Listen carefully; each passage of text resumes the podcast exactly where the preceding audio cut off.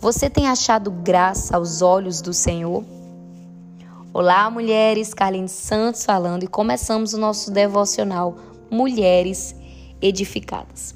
A leitura de hoje se encontra em Gênesis, no capítulo 6, do versículo 5 ao 8, que vai nos dizer assim: E viu o Senhor que a maldade do homem se multiplicara sobre a terra, e que era continuamente mal todo o desígnio do seu coração. Então se arrependeu o Senhor de ter feito o homem na terra, e isso lhe pesou no coração. E disse o Senhor: Farei desaparecer da face da terra o homem que criei, o homem o animal, os répteis, as aves do céu, porque me arrependo de os haver feito. Porém, Noé achou graça aos olhos do Senhor. Sabe, minhas amadas, a maldade no coração do homem, a degeneração humana entristeceu o coração de Deus, a ponto dele pensar em destruir a humanidade. Porém, em meio a um povo que não prestava mais honra a Deus, que não exerciam mais justiça perante os homens, que haviam se corrompido, Deus encontrou um homem justo que andava com ele. Noé achou graça aos olhos do Senhor.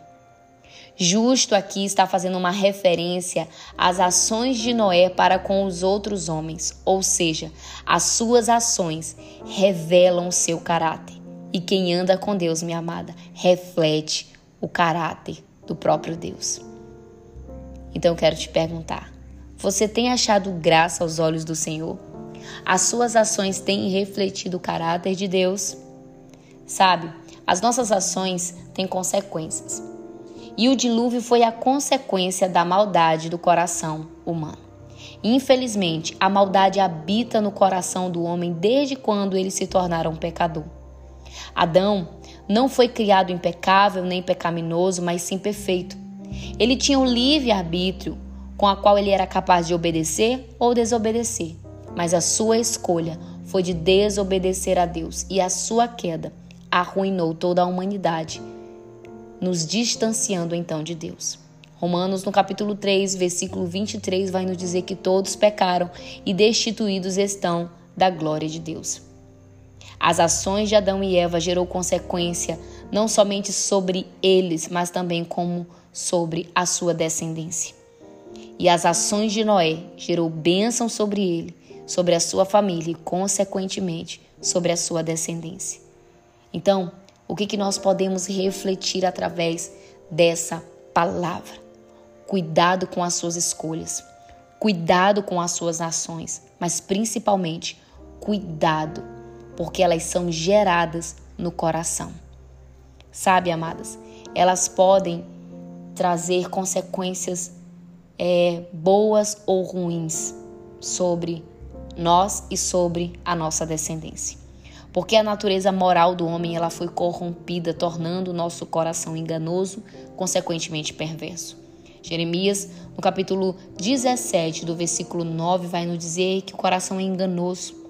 Vai dizer assim: se você abrir comigo a sua Bíblia, você vai ver. Enganoso é o coração mais do que todas as coisas, e desesperadamente corrupto. Quem o conhecerá? Eu, o Senhor, esquadrinho o coração, eu provo os pensamentos, e isto para dar a cada um segundo o seu proceder, segundo o fruto das suas ações. Então, minha amada, lembre-se que o seu coração foi corrompido pelo pecado na queda do homem. E muitas vezes nós somos levadas a fazer escolhas, a tomar atitudes segundo o nosso coração. E nós precisamos ter cuidado, porque se ele não estiver alinhado, renovado e principalmente edificado sobre a palavra, ele vai nos levar à ruína.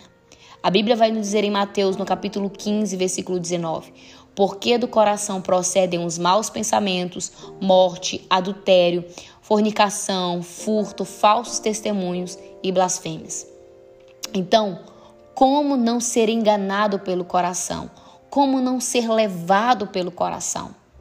Nos Salmos de número 119, 11, vai nos dizer assim: Escondi a tua palavra no meu coração, para eu não pecar contra ti. Então, Se eu e você desejamos achar graça diante de Deus, em meio a uma geração injusta, em meio a uma geração corrupta, em meio a uma geração maldosa, precisamos alimentar a nossa alma, os nossos pensamentos, mas principalmente o nosso coração, esconder a palavra de Deus para não pecar contra ele, alinhar e edificar o nosso coração sobre a palavra de Deus. Então, a minha oração é para que essa palavra fique no seu coração.